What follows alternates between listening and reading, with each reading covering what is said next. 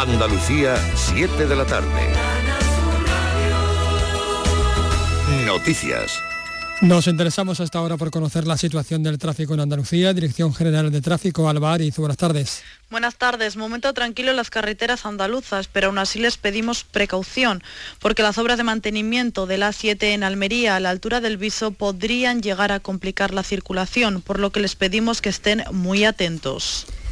Muchas gracias. Pues mucho cuidado en las carreteras. Vamos a conocer precisamente la última hora del atropello múltiple que se ha producido esta tarde en una terraza de la localidad de Gibraleón, en Huelva, y que ha causado seis heridos, algunos de ellos de gravedad. Huelva, Sebastián Forero, buenas tardes. Hola, buenas tardes, Carlos. El suceso ha ocurrido al filo de las cuatro y media de la tarde cuando un turismo ha embestido contra la terraza de un bar ubicado en la avenida de Andalucía del municipio olontense. Al menos seis personas han resultado heridas de diversa consideración como consecuencia del brutal impacto. A esta hora, en estos momentos, un helicóptero medicalizado ha aterrizado en el campo de fútbol de la localidad y atiende las heridas de gravedad de uno de los desafortunados usuarios de la citada terraza. Al parecer le estarían interviniendo y estabilizando antes de ser trasladado al hospital, según informa Canal Sur Radio la propia policía local de Gibraleón. El conductor del vehículo podría ser un vecino de la localidad que ha protagonizado anteriormente otros episodios de violencia contra su, familia y exnovia. El 112 ha activado además de un equipo de sanitarios a un retén de bomberos eh, del consorcio, así como a la policía local, como decimos, y a la Guardia Civil de Tráfico. La Benemérita ha abierto una investigación para esclarecer los hechos. Muchas gracias, Sebastián Forero. Hoy ha entrado en vigor el veto de la Comisión Europea a la pesca de arrastre. El sector pesquero andaluz lo vive con preocupación e incertidumbre, especialmente de cara a la campaña de Navidad, aunque Bruselas haya excluido parcialmente del veto a 41 de los 47 caladeros afectados por tener menos de 400 metros de profundidad. Peligran las capturas de gamba blanca de Huelva y cigala de cara precisamente, como decimos, a la campaña de Navidad. Lo subraya Mariano García, patrón de la Cofradía de Pescadores de Isla Cristina la campaña de Navidad, como dije anteriormente, mm, va a ser mm, complicada porque los productos estrellas nuestros, como es la, gamba grande y esa cigala no la vamos a poder, poder ofrecer al consumidor. Precisamente el presidente de la Junta, Juanma Moreno, viajará en las próximas horas a Bruselas. Allí estará el lunes y martes. Mañana toca reunión con el comisario de pesca. Y lo que vamos a tratar de llevar allí es la voz de todas esas cofradías de pescadores, de todas esas familias que están ahora mismo en una enorme incertidumbre de saber qué va a pasar con esa supuesta directiva que la Comisión Europea quiere hacer. ¿no?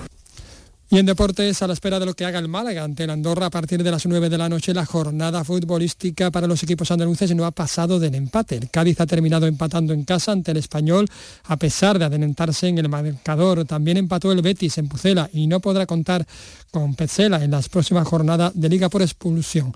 Y el Sevilla estrenó entrenador, también con empate ante el Athletic Club, que lo deja en descenso. En cuanto a las temperaturas, tenemos a esta hora 25 grados en Sevilla y Córdoba, 23 en Jaén, 22 en Huelva, Cádiz y Almería, 21 en Málaga y 20 en Granada, Andalucía. 7 y 3 minutos de la tarde. Servicios informativos de Canal Sur Radio.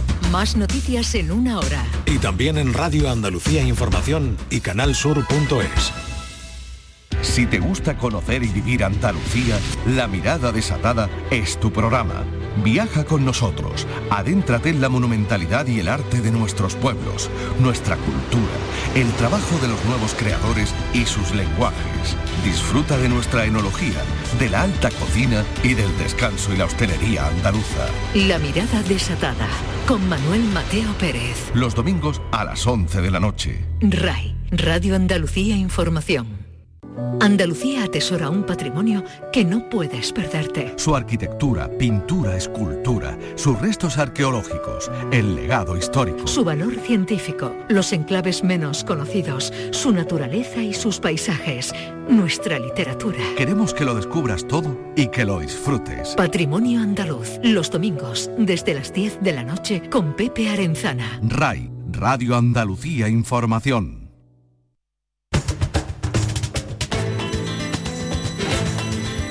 Carrusel Taurino en RAI con Juan Ramón Romero.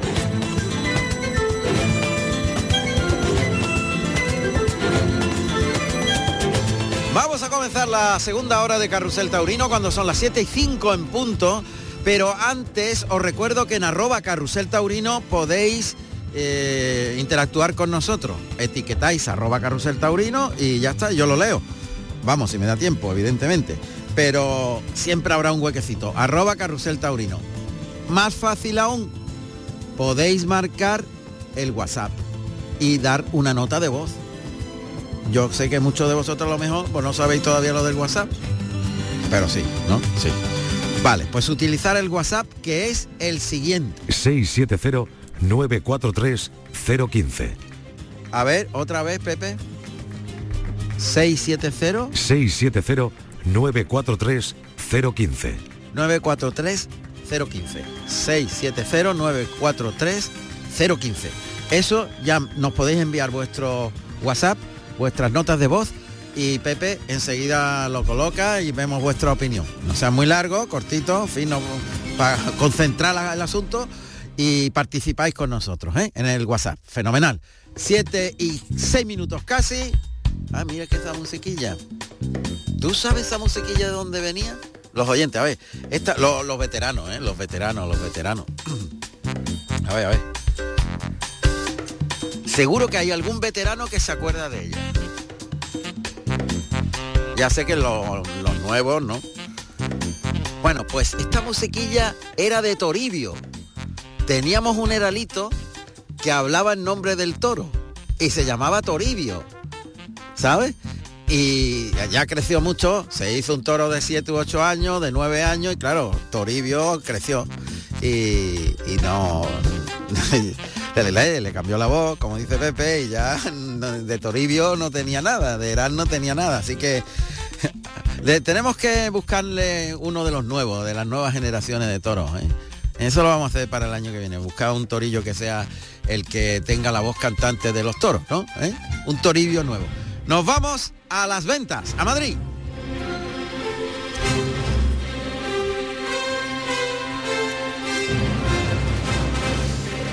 Y en las ventas está Alberto Bautista. Alberto, buenas tardes de nuevo cuando son las 7 y 3 minutos, tres toros, más o menos, se han lidiado ya, ¿no?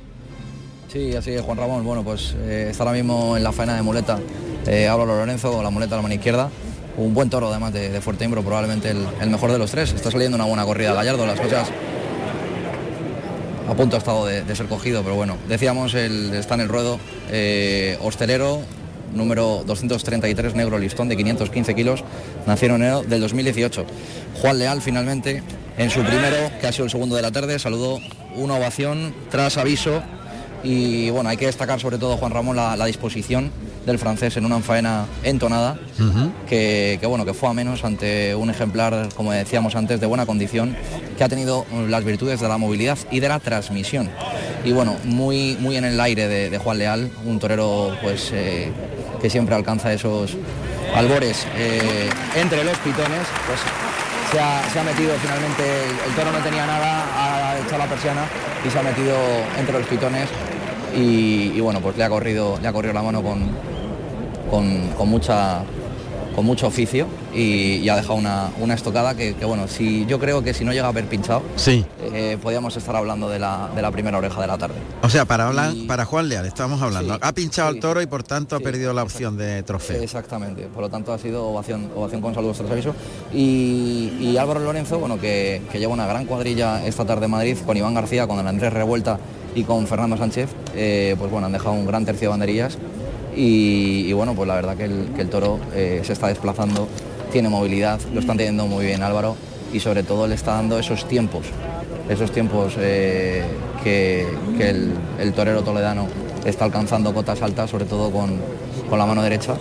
Y, un toro además que, bueno, ya como os he comentado antes, de, de buena condición de, de Fuente Imbro. Y, y bueno, tal vez a lo mejor pues eh, se, se echa en falta a lo mejor, a lo mejor al- algo más de brevedad en, en la faena, pero bueno. Pues que ha sido muy larga la faena, porque ahora mismo, Sí. según los murmullos del público, está la cosa como parada, ¿no?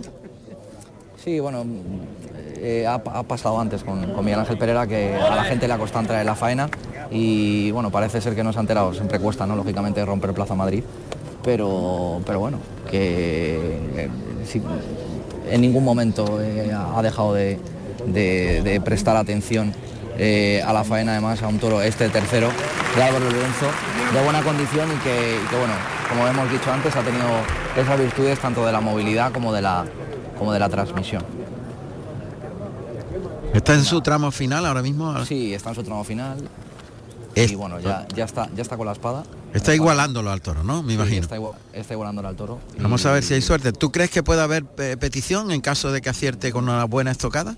No, no, No. tal vez como mucho bajo acción con saludos ha estado bien, pero al toro mm, digamos que no ha llegado con fuerza al tendido de la faena, ¿no? Y, y, bueno, pues, eh, ha faltado digamos un- una cierta conexión eh, más para que para que la faena fuera más rotunda, ¿no? Para, para lógicamente pues cortar cortar un, un trofeo en Madrid que que bueno son bastante caros últimamente. Sin duda, sin.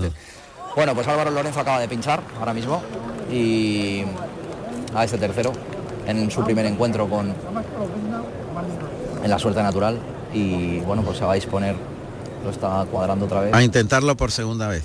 Alberto, ¿tenemos ya la cifra oficial de, de los espectadores? Todavía no. Estamos en el tercer toro.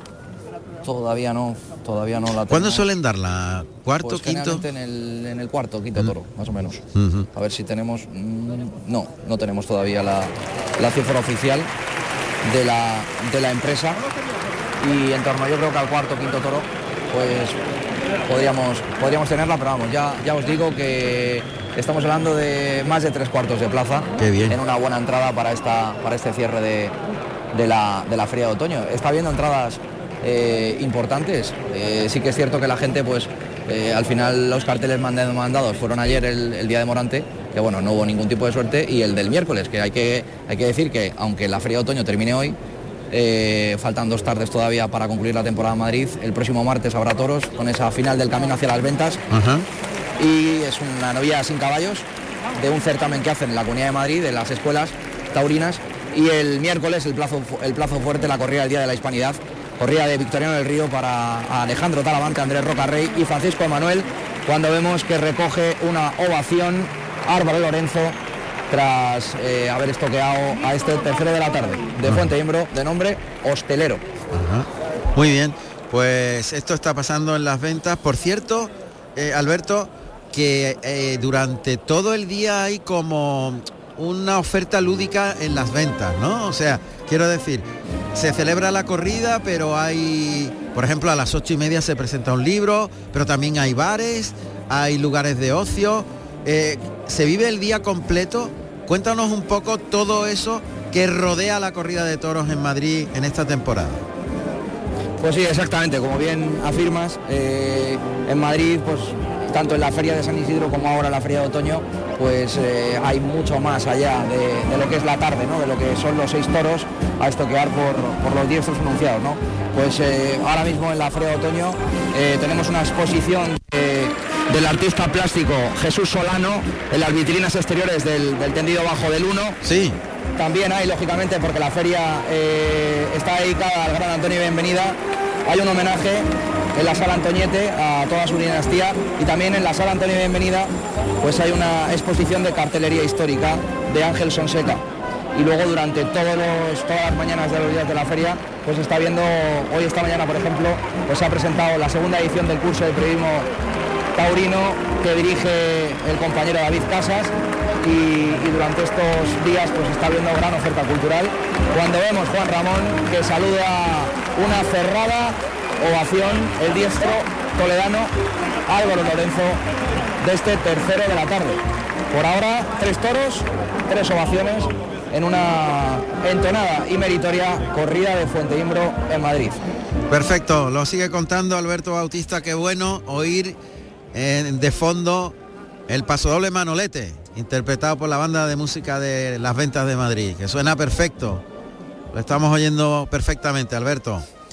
Bueno, Sí, pues además, sí, no, que, que- que decía, al hilo de que acabas de comentar lo del paso doble de Manolete, en el programa de Mano de Madrid, no sé si saben los oyentes, que, que ponen los pasodobles que van a sonar a lo largo de la tarde. Como Ah, bien saben los oyentes, en, durante la faena de muleta no suena la, la banda de música, lógicamente, pero sí entre toro y toro. Y bueno, pues hoy, por ejemplo, siempre abre eh, el Paseo Madrid con Plaza de las Ventas.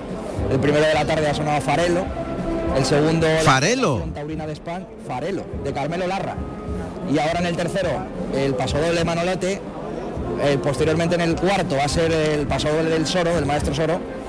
Y Joselito Bienvenida y Morenito de Valencia serán los dos últimos, los dos últimos pasodobles de la tarde. Mira, vamos a abrir con los oyentes, si queréis participar por arroba carusel taurino o por el WhatsApp. Eh, ¿Tú opinas que Madrid debería rescatar, como casi todas las plazas del mundo, el paso doble para las faenas de muleta? Hombre, yo creo que es complicado. Sí. Es bastante complicado porque desde la época, lógicamente, de bueno, con aquel enfrentamiento ¿no? entre los partidarios de Marcial Lalanda y la verdad que yo lo, lo veo, lo, veo, lo veo difícil, ¿no? Al final es una idiosincrasia que, que tiene la Plaza de Madrid en el que no se toca eh, jamás eh, durante, durante la faena. Creo recordar que los historios de- del genial Antonio Bienvenida eh, hace yo creo que se han cumplido 60 años, pues creo que en un toro se, se- bueno, se tocó la banda de música, ¿no? Tocó la banda. Pero vamos, mm, yo creo que lo, lo veo bastante difícil. Ahora bien, respondiendo a tu pregunta, Sí. pues mm, yo creo, sí creo que se debería volver, otra cosa es que se haga, ¿no? Pero Ya, vamos, yo ya. creo que se perdía en cierta manera la idiosincrasia de, de la plaza. Pues Por fíjate. tantos años de tradición que no ha habido música durante la faena de muleta, lógicamente. Bueno, bueno, está bien, pero es, es curioso planteárselo, ¿no? A mí me parece que, que, bueno, como tradición está muy bien, pero pierde mucha emoción cuando hay una gran faena, pierde mucha emoción que no esté la música. ¿eh? Con la banda sonora de, de las historias artísticas es fundamental. Pero bueno, a ver los oyentes, Pepelu, le ponemos otra vez el WhatsApp, a ver qué nos dicen. ¿Debería en Madrid volverse a recuperar la, la banda de música durante la actuación de los toreros en la faena de muletas, sí o no? 670-943-015. O arroba carrusel taurino, ¿eh? que estáis en Twitter. ¿Vale? A ver, ¿qué pasa? ¿Hay una hay un Twitter, una llamada ahí? No, no, ah, vale. Bueno, Alberto, pues muchas gracias. Volvemos dentro de un ratito. Comienza la segunda parte de la corrida en Madrid. Miguel Ángel Pereira ya está preparado, ¿no? Sí, sí, ya se ha ido el cuarto además. A ver, este cuéntame, rebueno, rebueno. número 168, eh, castaño bolcidorado, 553 kilos. Eh, es un cinqueño, septiembre del 2017, fecha de nacimiento, y está ahora mismo Miguel Ángel Pereira dándole los primeros eh, capotazos. Muy bien. Bueno, el toro, se despl- el toro se desplaza, tiene buena transmisión y lo iremos, y lo iremos contando, Juan Ramón. O sea que te gusta el toro en los primeros lances. Bien, eso está bien. Bueno, falta un poquito de fuerza. Vamos a ver ¿Qué si- pasa? Uf. si- a ver qué pasa. Muy bien, pues te mantenemos ahí un momentito. Eh, Alberto, vaya a ser que haya alguna novedad, porque vamos a saludar a otro de los grandes protagonistas de la feria de, de otoño de Madrid. Ayer gran triunfador, estábamos ahora eh, eh, a punto de estamos a punto de saludarle, pero ayer más o menos estábamos con la incógnita, le dan la oreja, no le dan la oreja, ¿te acuerdas? Es el gran Uceda Leal, al que vamos inmediatamente a saludarle. José Ignacio Uceda Leal, nacido en Madrid el 21 de enero del año 1977. Tomó la alternativa en Madrid el 3 de octubre del año 1996, actuando como padrino Curro Romero y como testigo Julio Aparicio con toros de Núñez del Cubillo. ¿Qué tal, maestro? Buenas tardes. Buenas tardes, Juan Ramón. Enhorabuena, enhorabuena. Muchas gracias, muchas gracias. Justamente ayer estábamos con Alberto Bautista en el primer toro con la incógnita, estuvimos todo el tiempo esperando, parecía que tenía que caer la oreja porque había petición mayoritaria, pero al final el presidente decidió no darla y yo no sé, en un torero, hombre, ya con los años de vuelo del maestro Uceda Leal, no sé, pero todavía pica mucho eso, ¿no? De quedarte con, con las ganas de, de algo justo, no... Pues si había mayoría, había mayoría. Hombre, pues eh, la verdad que, que sí, algo algo molesta porque, bueno, pues eh, siempre las orejas, aunque ya a estas alturas, pues lo más importante son las sensaciones internas y las que dejas en, el, en, la afición, que en realidad es lo importante y lo que ha pasado. Pero, pero bueno, me hubiera gustado dar la vuelta al dodo con la oreja, que creo que, que la gente la pedía y que, y que era, mere- era merecida. Pero bueno, son cosas que se te escapan de las manos y ahí donde no puedes controlar, pues tampoco puedes. El, el presidente lo, lo vio así y, y hay que aceptarlo, no puedes hacer otra cosa. Claro. Pero ¿cuáles fueron las sensaciones de la tarde de ayer, maestro? No, una tarde muy muy bonita, una tarde muy bonita, muy me encontré muy, no sé, un reencuentro otra vez con mi plaza después del 2 de mayo. Sí. eh, que fue un- otra tarde también muy muy bonita, pues no sé, me encontré muy bien, la verdad, eh, muy a gusto con el capote, con la muleta, con la espada. Yo creo que, que estuve, bueno, yo sé, eh, la verdad no sé cómo estuve, pero las sensaciones cuando llegué al hotel fueran, eran muy bonitas. Porque lo había sentido en la plaza, lo había disfrutado. Sí, lo, lo he sentido, lo he disfrutado y, y notas esa, esa, pues que, que lo que haces pues, pues está trascendiendo, ¿no? Y que, y que el público pues lo está sintiendo contigo, que es lo más bonito que puede sentir un torero, que lo que está sintiendo delante del toro, pues transmitirlo a- al tendido. La alternativa en el año 96 es de los pocos eh, matadores que puede abrir cartel delante de Morante. Está claro. Sí, de los pocos. Creo que Javier Conde también, pero no recuerdo muchos más. ¿eh? Está la cosa ahí cortita. Eh, pero hubo una rivalidad y un pique de dos veteranos mm, que trascendió y lo contamos aquí en directo en Carrusel Taurino con el capote. ¿eh? Pues sí, la verdad que fue, es, eh, fue un momento mágico, ¿no? De, de esas cosas que pasan en una tarde de toros. Eh, el maestro Morante hizo un quite precioso a la Verónica a mi toro, Sí. como, como él torea, y bueno, pues, pues no me quedaba otro remedio que en mi plaza y en mi toro pues replicarle.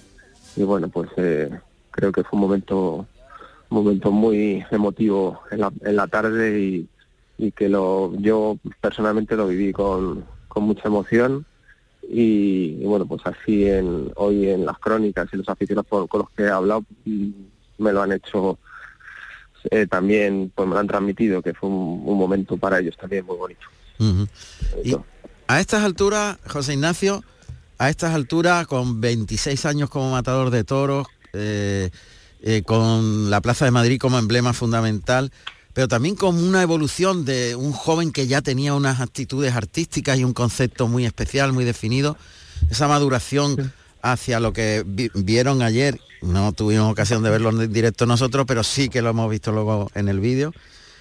¿Cuál es la motivación para seguir ahí al pie del cañón? pues eh, la, la vocación y la afición, la afición y vocación.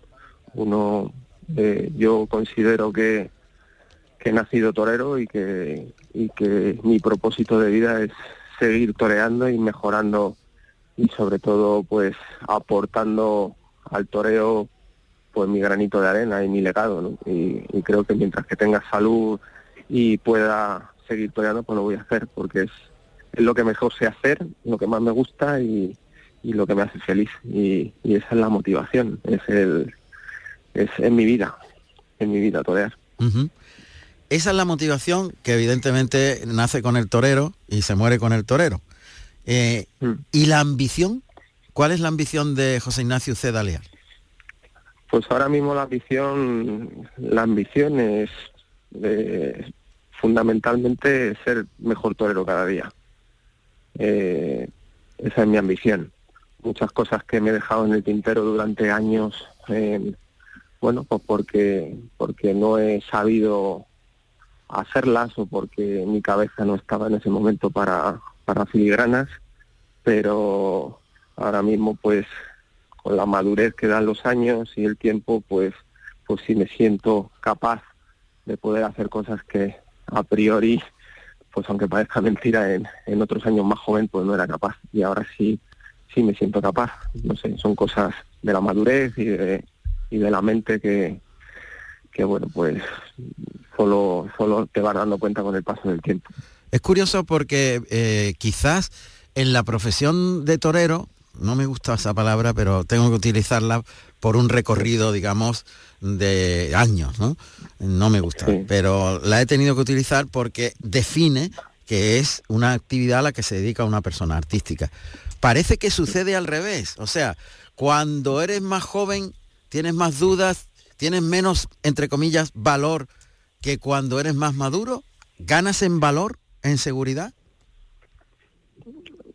Ganas en... eh, no sé si en valor exactamente, eh, pero sí ganas en seguridad. En seguridad que en definitiva es el valor. La seguridad que da el conocimiento y, sobre todo pues el que el que aprendes que, que despacio las cosas los toros te entienden mejor y la gente también.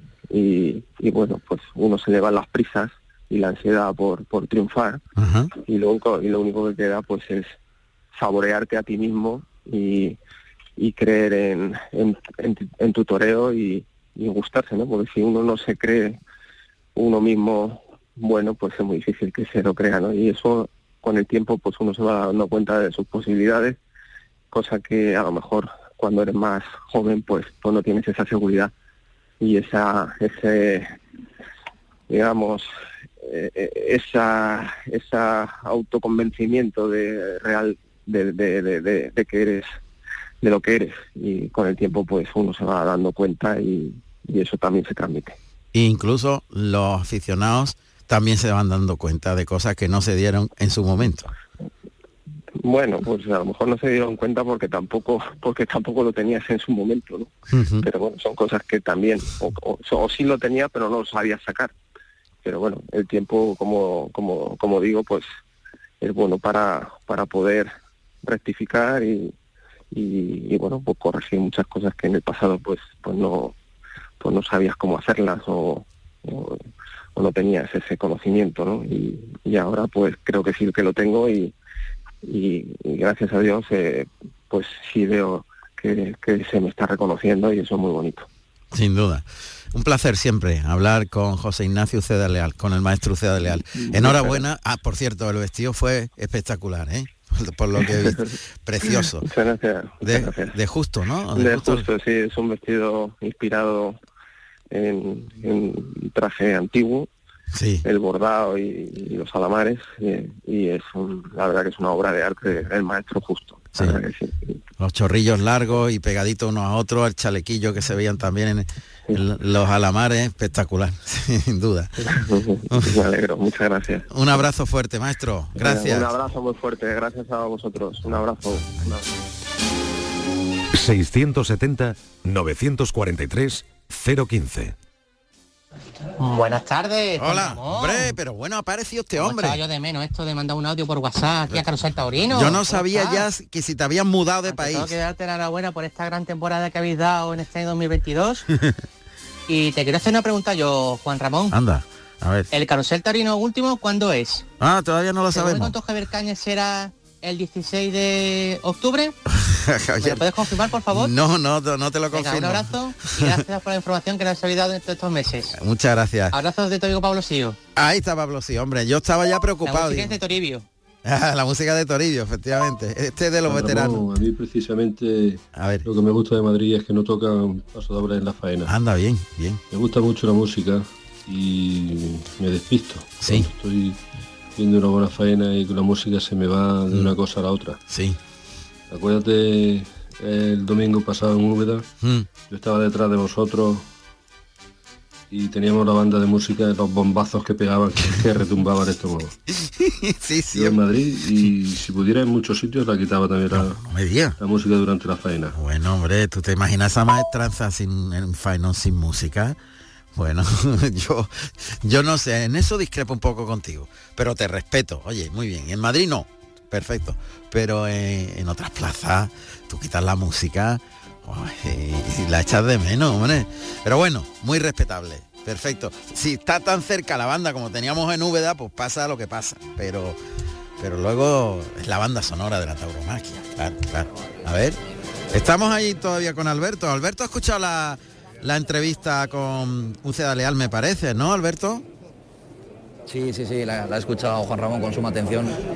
Me hubiera gustado preguntarle si el reconocimiento del público de Madrid ahora pues eh, le sabe mejor que, que cuando empezó, ¿no? Porque la verdad que, que el maestro Uceda con tan solo tres pasillos en esta temporada, dos de ellos en Madrid, en los cuales ha estado a punto de, tocar pelo, tanto las dos tardes. Sí que es cierto que ayer fue, mm, vamos, más mérito todavía que el día de la Goyesca, el 2 de mayo, del, con aquel toro del cortijillo. Pero vamos, la dimensión del maestro sobre todo y, y- y, bueno, pues ese pozo ¿eh? de, de- de torería y de clasicismo que, que aún mantiene con 46 años de edad, pues no debe quedar en saco roto, Juan Ramón. Está claro. Bueno, ¿en qué punto nos encontramos en las ventas? Pues, pues este cuarto sin ningún tipo de historia, un, un toro que ha perdido los cuartos traseros, inválido desde que ha salido de, de Chiqueros. Cuarto, como habíamos dicho antes, es un castaño bocidorado de nombre re bueno para Miguel Ángel Pereira, que bueno, lo ha intentado, pero, pero no ha tenido nada, la ha intentado dar distancia, pero bueno, el toro le, le punteaba los engaños y, se, venía muy a menos y, bueno, pues eh, un par de series eh, con la mano derecha y pronto se ha ido a por la espada que acaba de dejar una, una estocada tendida y un, poquito desprendido ahora mismo cuando están ya los, los, los peones, los subalternos de, de Pereira, tanto Curro Javier como Javier Ambel, para que el toro, este cuarto, caiga. O sea que no hay, no ha habido posibilidades con el toro. Nada, nada, no ha habido ningún tipo, ningún tipo de opción, va a tener que descabellar el, el extremeño. y Oye, se y, si ya lo veíais inválido, ¿cómo es que el público no ha protestado para, para echar para atrás a este cuarto? Sí, sí ha protestado. Lo que pasa Ha que, protestado, bueno, pero no se ha mantenido. Claro, porque luego sí que es cierto que el, toro se ha desplazado, pero en cuanto ha llegado la faena de muleta ya se ha visto que no tenía absolutamente nada y bueno, eh, últimamente de los cinco equipos presidenciales, lo comentábamos ayer, pues cada uno mantiene un criterio y hay algunos que, dicen exactamente que hasta el toro, si no cae, si no, digamos, si no pierde las manos, pues pues no proceden a la devolución, ¿no? Pero muchas veces al final se ve que el toro es inválido y que no va a dar ningún tipo de juego. Acaba de acabar con él ya Miguel Ángel Pereira con un certero descabello y bueno, como decíamos, sin ningún tipo de historia en este cuarto, que imagino que, que será silenciado.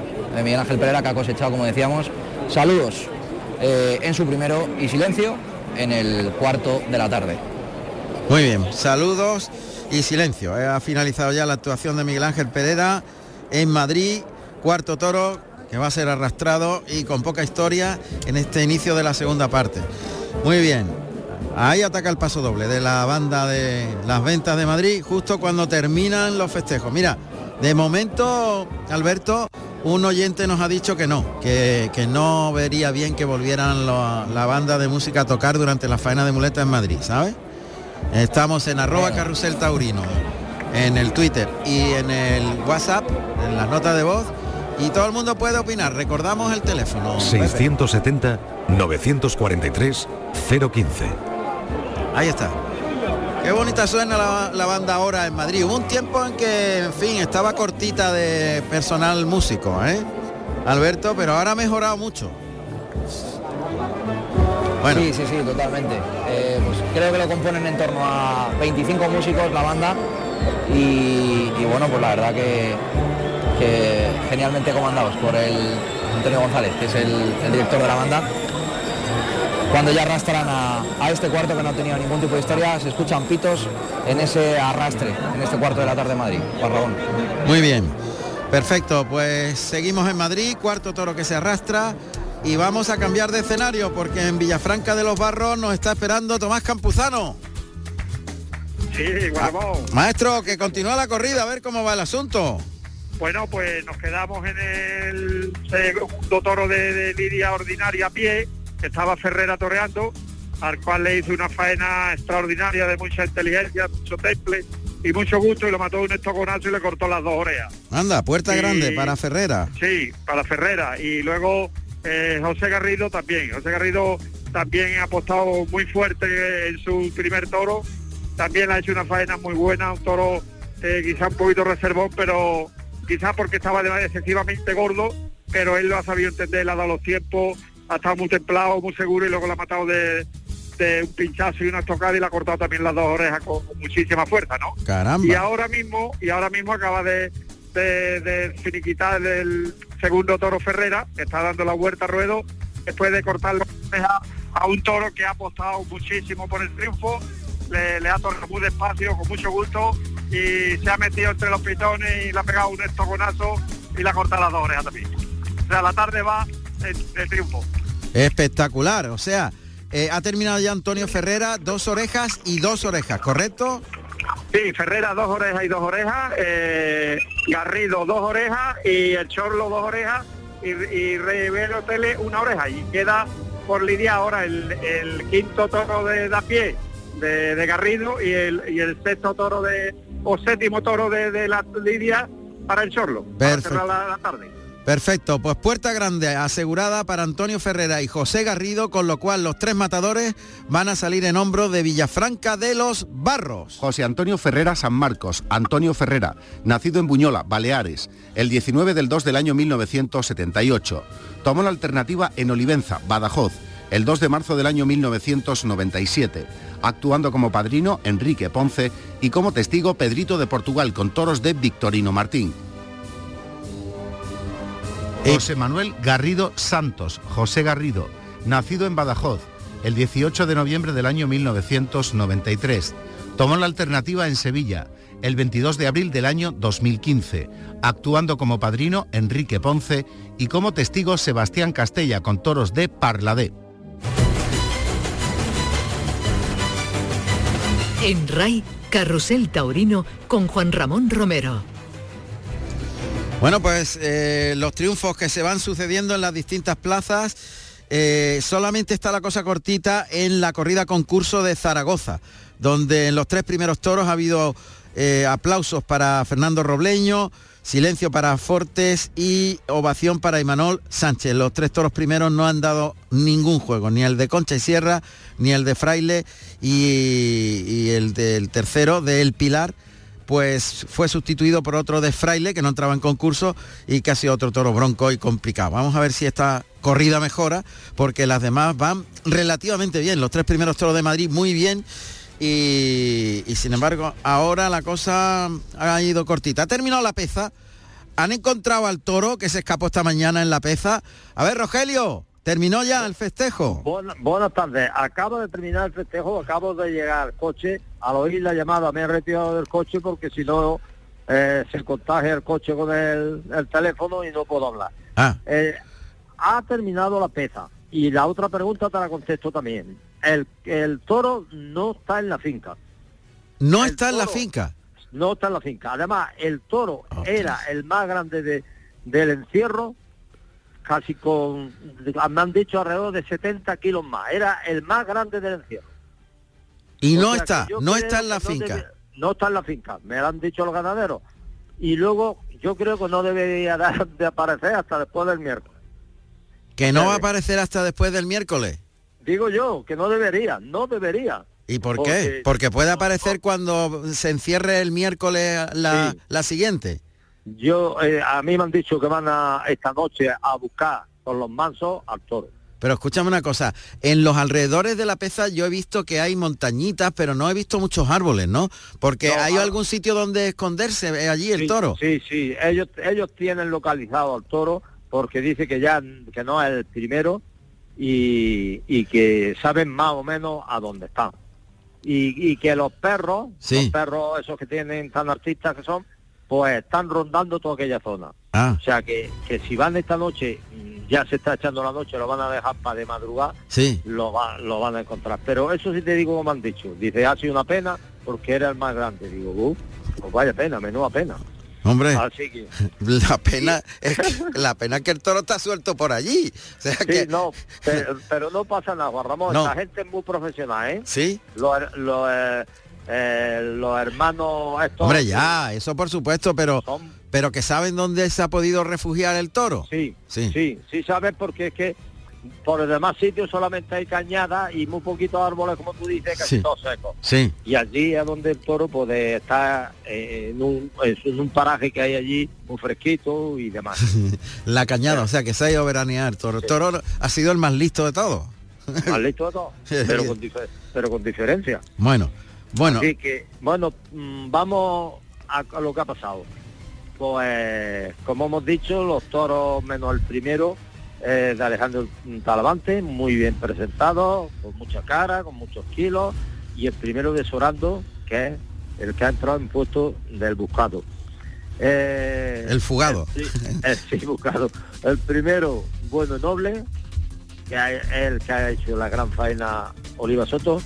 El segundo, mm, parado y soso. Tercero, noblón, pero parado. Y el cuarto, parado y muy flojo. Se echó en mitad de la faena y hubo que puntillarlo. Ujú. El público de la peza es muy bueno, como tú sabes, pero se ha enfadado. Claro, normal, se ha enfadado. Claro. Oliva Soto, dos orejas con fuerza y orejas. Javier Herrero, silencio, no este muchacho no, no lo hemos podido ver, la verdad. Y, y aplauso de despedida, porque estaba toreando muy bien al, al toro último suyo, pero mira por dónde tan flojito era que yo creo que es que se ha pasado el picador, ¿eh? Sí. Se ha pasado el picador, porque claro, ven los toros como los ven, y el picador se cree que está en una plaza de primera. Y yo creo que se ha pasado. Oye, te preguntaba una cosa. Van vestidos de luces, ¿no? No, Van de corto, o sea que es un festival. Porque, por lo que te expliqué, que ahora lo explico en un minuto para que nuestros oyentes se enteren. A ver. Y es porque no le han autorizado una corrida de toros por la plaza. No por, pa- los papeles ni nada, no, sino por, por cómo está la plaza y la gente en el palo de la punta abajo. Entonces, ¿qué han hecho? Llevar los mismos toros que iban a matar vestidos de luces. Nada más que van los mismos toreros y se ha, se ha pasado a festival picado con los mismos actuantes, los mismos toros, cinqueños, cuatreños, tres y así. O sea, se ve que A hay ver, que hacer la, Rogelio, la yo he visto las fotos y no, no y están en puntas, quiero decir, no están despuntados. No, no. Esta tarde ha salido uno que estaba despuntado, ¿eh? ¿Sí? Eso te lo digo yo porque tú y yo y todos los que estamos metidos en esto... Bueno, pero vamos a ver, es ha, en ha el- salido arreglado, muy bien arreglado. Vale, Pero claro, ha tenido la desgracia de pegar en un palo ya. y enseguida se ha visto que estaba arreglado. Vale, es que en la foto, sabemos, en la foto yo no lo he visto que las No. puntas estuvieran cortadas como reglamentariamente y legalmente se permite en un sí, festival. en los festivales Claro, en Pues los sí, festivales se le despunta a los toros y más estaban despuntados, pero el que más se ha notado ha sido en el más grande de esta tarde, que, que ha pegado en un, en un palo y enseguida pues se ha, se ha abierto el pitón como en flor, pequeña. Pero que, que los toros arregladitos y todo, a eso sí, muy bien arreglado, ¿eh? Nada de, de toros de rejones ni nada de eso. Muy bien arreglado. perfecto, Entonces, muy bien. El, el festival ha estado muy bien, Bueno. la gente ha acudido en masa y el ambiente se ha quedado. Ahora se han quedado los chavales eh, haciendo auténtica virguería a otro toro. Ah, a otro toro. está todavía el toro de los chavales en, en el ruedo. Sí, yo he salido, ah, pero el compañero mío se ha quedado allí, o sea que está, eh, ya te digo, y vienen, claro, la pesa tiene, tú sabes, una cantidad de pueblos toreros tremendo. Alrededor, sí. Alrededor, Está todo tú el y yo mundo ahí. tú y yo hemos Bueno. Pues muchas gracias, Rogelio. Un abrazo. muy fuerte para todos. Gracias. En la Hasta luego. Adiós.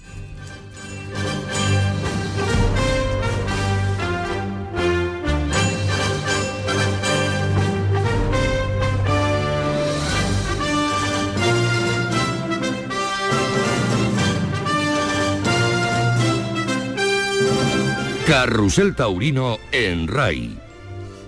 Bueno, pues son las 8 casi menos cuarto. Faltan 16 minutos para llegar a las 8 de la tarde y vamos a saludar a Manuel Dios le guarde, que eh, se ha convertido en protagonista del percance más serio de la temporada y del que ya por fin le han dado el alta de- después de un tiempo de recuperación muy largo y donde ha pasado un quinario. Y la verdad es que estaba sorprendiendo eh, su actuación, en- recuerdo que la estábamos contando en directo en Carrusel Taurino cuando sucedió el percance. Manuel, ¿qué tal? Buenas tardes. Buenas tardes, un placer. El placer es mío y además estoy contentísimo de saber que te han dado por fin el alta, ¿no? Sí, la verdad que, que bueno, han sido 36 días los que he estado hospitalizado, pero bueno, la verdad que, que ya han pasado, ahora hay que dejarlos atrás y, y mirar hacia adelante. Claro, 36 días en el hospital. Eso en, Sí, est- eso en estos tiempos tiene que ser una jornada muy, muy fuerte y con complicaciones, ¿verdad? Para que un torero se tire más de un mes en el hospital, en, en estos tiempos que vivimos, evidentemente. Sí, bueno, la jornada la verdad que, que fue muy fuerte, ¿no? Me, me partió la, la vena femoral, la arteria y, y me tocó la, la vena safena. Y, y bueno, y luego eh, eh, también sufrí una infección en el hospital que ha sido lo que, lo que ha hecho que, que haya estado tanto tiempo. Claro. Eh, ¿Cómo has vivido? ¿Fue tu baño de sangre, quiero decir, tu eh, bautizo de sangre? ¿Es la primera? Sí. sí, vaya, pues no veas. A lo grande. Ha sido la primera jornada y, y he empezado a lo grande, ¿no? Pero pero bueno, eh, la verdad que me pilló, me ha pillado en un momento en el que estaba muy metido en mi profesión, yo sabía que en cualquier momento podía llegar y que bueno, que son al final eh, peajes por los que tenemos que pasar los toreros. Ya, pero bueno, ¿cómo lo viviste tú en ese momento? ¿Lo recuerdas? Sí, lo recuerdo, lo recuerdo todo hasta que, me durmieron, ¿no? Yo desde que, el toro me, mete el pitón y siento un dolor, un dolor muy fuerte y yo sabía que, no era una cornada cualquiera, ¿no? Que lo que allí estaba pasando era, era muy grave. ¿Fue al entrar a matar? Sí, me cogió al entrar a matar. Mm. Eh, me, me, esperé un poquillo con la cara arriba y, bueno, al final nos chocamos los dos, ¿no? Y tú sentiste dolor. Fíjate que normalmente lo que se siente es como quemazón, ¿no? una quemazón muy fuerte. Pero ese dolor tan inmenso es porque efectivamente el pitón había profundizado mucho. Claro, eh, a mí me cuelga del pitón y, giro dentro del pitón también y yo lo siento todo, hasta que caigo al suelo. Eh, cuando llego a la enfermería llego con muchísimo dolor eh, y aparte me quemaba también mucho, era, era un dolor muy intenso, no, no sabría explicarlo, la verdad. ¿Te asustaste? Bueno, eh, algo que, hizo que no me asustara tanto fue que, yo en la plaza vi que no sangraba mucho, ¿no? Echaba sangre pero que no era a chorro. Pero luego sí que es verdad que cuando llegué a la enfermería y ya me tumban en la cama, ya sale la sangre descontrolada por allí. Y en ese momento tú dices, Dios mío, menos mal que estoy ya en la enfermería. Sí, la verdad que, y bueno, que, al final eh, tuve la gran suerte de, caer en, un lugar donde había un quirófano completamente preparado y un equipo de, cuatro personas, ¿no? E incluido Marta Pérez, la, cirujana, que, bueno, si estoy aquí ahora mismo hablando con vosotros y, y es duro decirlo, es por ella y su equipo. Claro. ¿Dónde fue? En Cuellar. En Cuellar.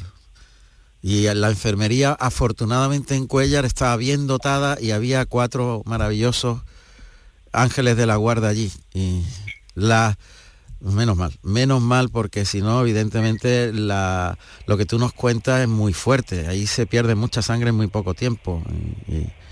Y, sí, eh, al final eh, hay veces que nos preocupamos más de, de, otros detalles y de otras cosas y de lo que verdaderamente importa lo dejamos un poco aparte, ¿no? Y nos olvidamos. Eh, creo que, es importantísimo que, haya una enfermería, un quirófano muy bien dotado y, que, había cuatro personas allí, ¿no? Que, por ley al final eso no, es necesario. Claro, pero, pero eso salva la vida, en este caso la tuya, y, estando un toro en el ruedo siempre puede pasar esto. Y como tú bien dices, nunca se echa cuentas de la enfermería. Y pasan las cosas que pasan porque en algunos lugares no están bien dotadas. Eso es así. Claro, eh, yo creo que un torero cada vez que se viste de luces sale a jugarse la vida, ¿no? Así que creo que, esos detalles había que cuidarlos mucho más porque, como bien estamos hablando, eh, es salvar la vida de una persona, ¿no? Y ahora ves las cosas de otra manera, después de esa reflexión 36 días en el hospital, dándole vuelta a la cabeza sobre ese momento, me imagino, eh, habrás pensado, te habrá dado tiempo a pensar muchas cosas, Manuel. Sí, son 36 días duros, ¿no? Para que nos vamos a engañar. Y bueno, ahora pues al salir del hospital eh, valoro todo mucho más, ¿no? Pero todo, eh, hasta llegar a mi casa, eh, poder estar con, mi familia, con mis amigos, con todo mi entorno, y, no sé, se valora mucho, mucho más todo. Mm, los pequeños detalles. Sí, que al final estamos acostumbrados a que a que lo tenemos todo, ¿no? Y, y que no le damos importancia a lo importante. ¿Qué años tienes, Manuel? 23 años con 23 años has tenido que afrontar un momento en el que tú eras consciente que podías perder la vida. Sí, bueno, pero como bien te he dicho antes, eh, yo yo estaba mentalizado y sabía que, podía llegar. Hombre, nunca espera de que, de que una jornada así tan fuerte te, vaya a pasar a ti, ¿no? Tú la ves que, le pasa a otros toreros, pero bueno, al final lo que lo que he dicho antes, cada vez que uno se pone el traje de luces sale a jugarse la vida y que, y que el toro cuando coge pues pues hace daño de verdad. ¿no? Claro. ¿Y ahora cómo está tu cabeza en ese sentido, como persona y como torero? Bueno, pues, pues la verdad que, bien, no me ha afectado mucho por suerte y, bueno, ahora lo que lo que intento antes antes de nada lo que voy a intentar es, es, ponerme bien, ¿no? Tengo todo el invierno por delante creo que, que primero voy a primordial por, por mi salud, por, por mi estado, y luego cuando esté totalmente recuperado, pues deseando volver al toro. Primero tienes que recuperar la persona física y mentalmente y luego recuperarás al torero, con los meses que tienes por delante, más o menos. Sí, claro, eh, tengo todo el invierno por delante. Al final eh, me ha cogido al final de, de temporada y, y creo que eso lo va a hacer menos duro, ¿no? Porque porque en el caso de que me hubiera pasado al principio de temporada y ver a, a todos mis compañeros toreando, eh, se me habría hecho mucho más mucho más duro. Claro. Oye, Manuel, y imagino que mm, toda la reconstrucción ha sido perfecta, evidentemente todo ha quedado mm, muy bien reconstruido, etcétera, etcétera. Pero te quedan algunas secuelas al respecto. ¿Tú sientes que la pierna todavía no te responde bien? Cuéntame cómo estás físicamente a día de hoy. Bueno, pues a día de hoy la verdad que, lo único que puedo es andar y, poco, ¿no? Eh, eh, la pierna la tengo todavía muy muy inflamada.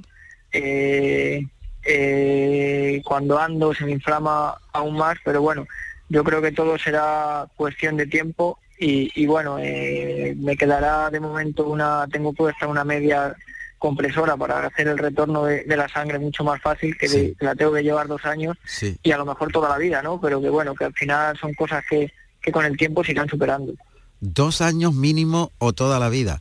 Esa malla es para presionar las venas y que les ayude a- al retorno desde el pie que suba la sangre hacia arriba, contra la gravedad. Claro, eso es, eh, al haberme tenido que hacer un, un bypass, eh, han tenido que cortar un trozo de vena femoral para poderme hundir la arteria, ¿no? Y, y quieras que no ahora la sangre, pues tienes que buscar otros otros caminos y, y dicha media lo hará más fácil. Claro, tienes que eh, el, el organismo mm, creará nuevas venas de retorno, sin duda, y eso lleva su tiempo. de- porque más o menos para los oyentes que estén un poco perdidos, o imaginaos el corazón, del corazón sale una gran tubería que es la aorta. Esa tubería va hacia abajo pegada a la columna vertebral, llegada a la zona de las caderas, se bifurca en dos eh, afluentes que van a las piernas, se llaman ilíacas, y cuando llega justo a la altura de, de la ingle, se convierten en femorales, pero no deja de ser un único tubo que va tomando distintos nombres según por donde pasa del cuerpo. Y claro, viene directamente del corazón. Esas arterias que reparten la sangre tienen pegadas las venas, que hacen el retorno al revés, desde el pie sube para arriba hasta llegar al corazón en la parte venosa. Y ahí está lo difícil, por eso le ponen la malla, para ayudar a comprimir las venas y que la sangre suba un poquito más arriba, porque eso no es fácil, hay unas válvulas, en fin, un lío, pero ya los oyentes se dan cuenta que es una de, de las arterias principales del cuerpo la que, está la que te ha afectado la cornada del toro. Sí, claro, eh, el toro me afecta pues pues quizás lo más la- las tres venas más importantes, ¿no? Sí, Pero bueno, eh, como bien te he dicho, eh, creo que, que en esta vida todo se supera, eh, todo será cuestión de tiempo, de actitud y, y de tener fe y esperanza. Muy bien, y ahora rápidamente a, a entrenar, a prepararte y a mentalizarte que la próxima temporada tiene que estar en perfectas condiciones. Hay mucha esperanza puestas en ti. La verdad es que yo recuerdo que estabas muy bien con el toro, que habías estado muy bien, que habías sorprendido. Recuerdo eh, eh, todo eso y luego vino... el- o sea que tú estabas disfrutando al toro. Sí, sí, la verdad que, es un toro que me estaba haciendo disfrutar, ¿no? Además, creo que, era una faena muy importante, eh, un toro exigente, pero que bueno, que llegaba mucho al tendido y, que yo sabía que si lo mataba le, le cortaba las orejas, ¿no? Y bueno, me tiré detrás de la espada y, y tuve la mala suerte de que, de que surgió este percance. Fue en la plaza de... De Cuellar. De Cuella, efectivamente, me lo has dicho anteriormente. Bueno, pues Manuel, que te deseamos una pronta recuperación, que en fin, que te deseamos lo mejor y estaremos pendientes de ti para saber cómo va esa evolución y te apoyamos mm, todos, toda la afición, muchísimo para que vuelvas a estar en plenitud el año que viene. Muchísimas gracias. Un abrazo muy fuerte. Manuel, abrazo, Dios le guarde. gracias. gracias. Carrusel Taurino. Vamos a ir de nuevo a Madrid para, para el- nos faltan cinco minutos aproximadamente para llegar a las 8 de la tarde, hora en que llegan los compañeros de informativos. Pero Madrid continúa adelante y ya me imagino que del quinto toro se sabe el resultado, ¿verdad Alberto? Sí, así es, Juan Ramón. Bueno, pues estamos escuchando ahora mismo el paso, el paso doble. Joselito, bienvenida. Cuando Juan Leal ha sido silenciado en este quinto, un toro complicado de, Fuente Imbro, de corto viaje, que desarrolló muchísimas complicaciones en la faena de muleta y que el francés, bueno, pues acabó tirando de la épica y la disposición, metiéndose otra vez entre los pitones y ciertos sectores de la afición de Madrid, pues, bueno, pues parece ser que no, que no le gustaron mucho, ¿no? Hay que decir que eh, Vicente González, el picador, ha sido fuertemente ovacionado por un gran tercio de, de varas y, y bueno, pues todo parecía que el, que el toro se iba a venir arriba a la muleta porque han ofrecido un gran primer tercio, Sí. pero luego se ha descompuesto absolutamente y el toro ha ido, vamos, ha cambiado completamente, se ha orientado y, y no ha tenido ningún tipo de opción el francés Juan Leal, que, que la verdad que, que yo particularmente, Juan Ramón es uno de los toreros con más valor y con más eh, entrega de, de, bueno, prácticamente de todo el escalafón, ¿no? Porque vamos, siempre que viene a Madrid el, el vestido, da igual el terno que, que luzca, que, que sale siempre lleno de sangre. Porque se arrima, se arrima. Sobre todo de arrimarse a, a todos, además. De arrimarse total. Bueno, eso es indiscutible. Juan Leal no deja indiferente a nadie.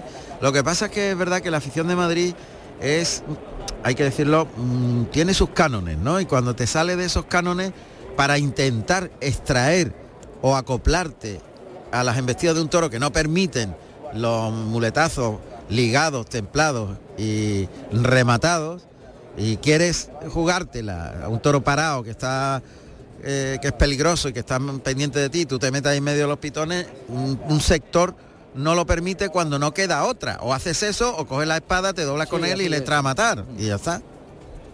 Y sin embargo no, Sí, bueno, no lo ven. En Madrid, en Madrid Juan Ramón, pues al final, pues bueno, se necesita un toro que, que transmita los tendidos, sobre todo en, en faenas breves, como recordamos aquella de Juan Mora o... tremenda o, aquella. Bueno, pues al final la, la- la brevedad pues es, es muy importante y sobre todo, pues bueno, que al final con 10, 15 muletazos, pues se pone a todo el mundo de acuerdo, ¿no? Está Así claro. que, y pocas veces eso se conjuga. Sale el último toro para Álvaro Lorenzo. Sí, ya está, está en el ruedo este, este último. Eh, habíamos dicho, bueno, la corrida de Ricardo Gallardo ha sido remendada por un, por un toro del Puerto de San Lorenzo, que además fue, eh, está en el ruedo ya el sexto, que es Faraón Negro Listón Chorreado, 572 kilos, nacido en enero del 2017 y errado con el número 126. Y además este, este toro, el sexto, eh, fue el segundo sobrero de la corrida, la corrida de ayer, de ayer sábado. Y bueno, pues la verdad que bueno, muy en, muy en, en- en Atanasio y Avanto de salida, eh, bueno, no dice nada y... y Está bueno, correteando por la plaza. Barbeando, barbeando las tablas, ¿no? Ah, caramba, eso ya no se ve demasiado. eh, bueno, en algunos momentos también la salida y bueno, va, va hacia él Álvaro Lorenzo con el, con el capote dispuesto y en el medio del, del ruedo y le muestra le muestra las telas y bueno, vamos a ver cómo, cómo se desplaza este, que, que más que desplazarse, eh, Juan Ramón echando las manos por delante, pues bueno, pues se acaba Se frena. defendiendo. Este, Sí. este, es, este es esto del puerto y se va frenando un poquito, sí. Bueno, evidentemente ah, para los oyentes que están aprendiendo y que son nuevos, que hay muchos, barbear tabla- tablas es una expresión antigua del argot, del lenguaje taurino muy famosa, porque antes los toros sí que lo hacían mucho, era muy frecuente, o sea, se pegaban a las tablas como lugar defensivo y, su- y subían la cabeza para mirar qué había dentro del callejón. Entonces eso se le llama barbear con la barba, subirla en las tablas y mirar qué hay detrás para ver si podía huir. Eso es de manso, evidentemente. Pues barbear tablas una expresión casi en desuso, porque los toros hoy son tan bravos que ninguno barbea tablas. Pero este sexto en Madrid lo ha hecho y lo ha contado Alberto Bautista. Gracias Alberto, volvemos después del informativo, que van a ser ya a las 8 de la tarde. Muchas Perfecto, gracias. Juan Ramón, aquí seguimos. Perfecto, bueno, pues antes de llegar a las 8 de la tarde os cuento que en los tres primeros eh, novillos de Valencia se lidian eh, novillos del Tajo y la Reina, propiedad de Joselito, en la Plaza de Toros de Valencia, festejo del Día de la Comunidad Valenciana. Eh, Miguelito ha cortado una oreja al primero, Diego García oreja también al segundo y Álvaro Burdiel oreja con fuerte petición de la segunda al tercero. Esto es buena noticia. Los tres novilleros han tocado pelo en Valencia. Una información que nos llega de los compañeros de mundotoro.com. Faltan 25 segundos para que sean las 8 de la tarde. Esto es Carrusel Taurino en Radio Andalucía Información.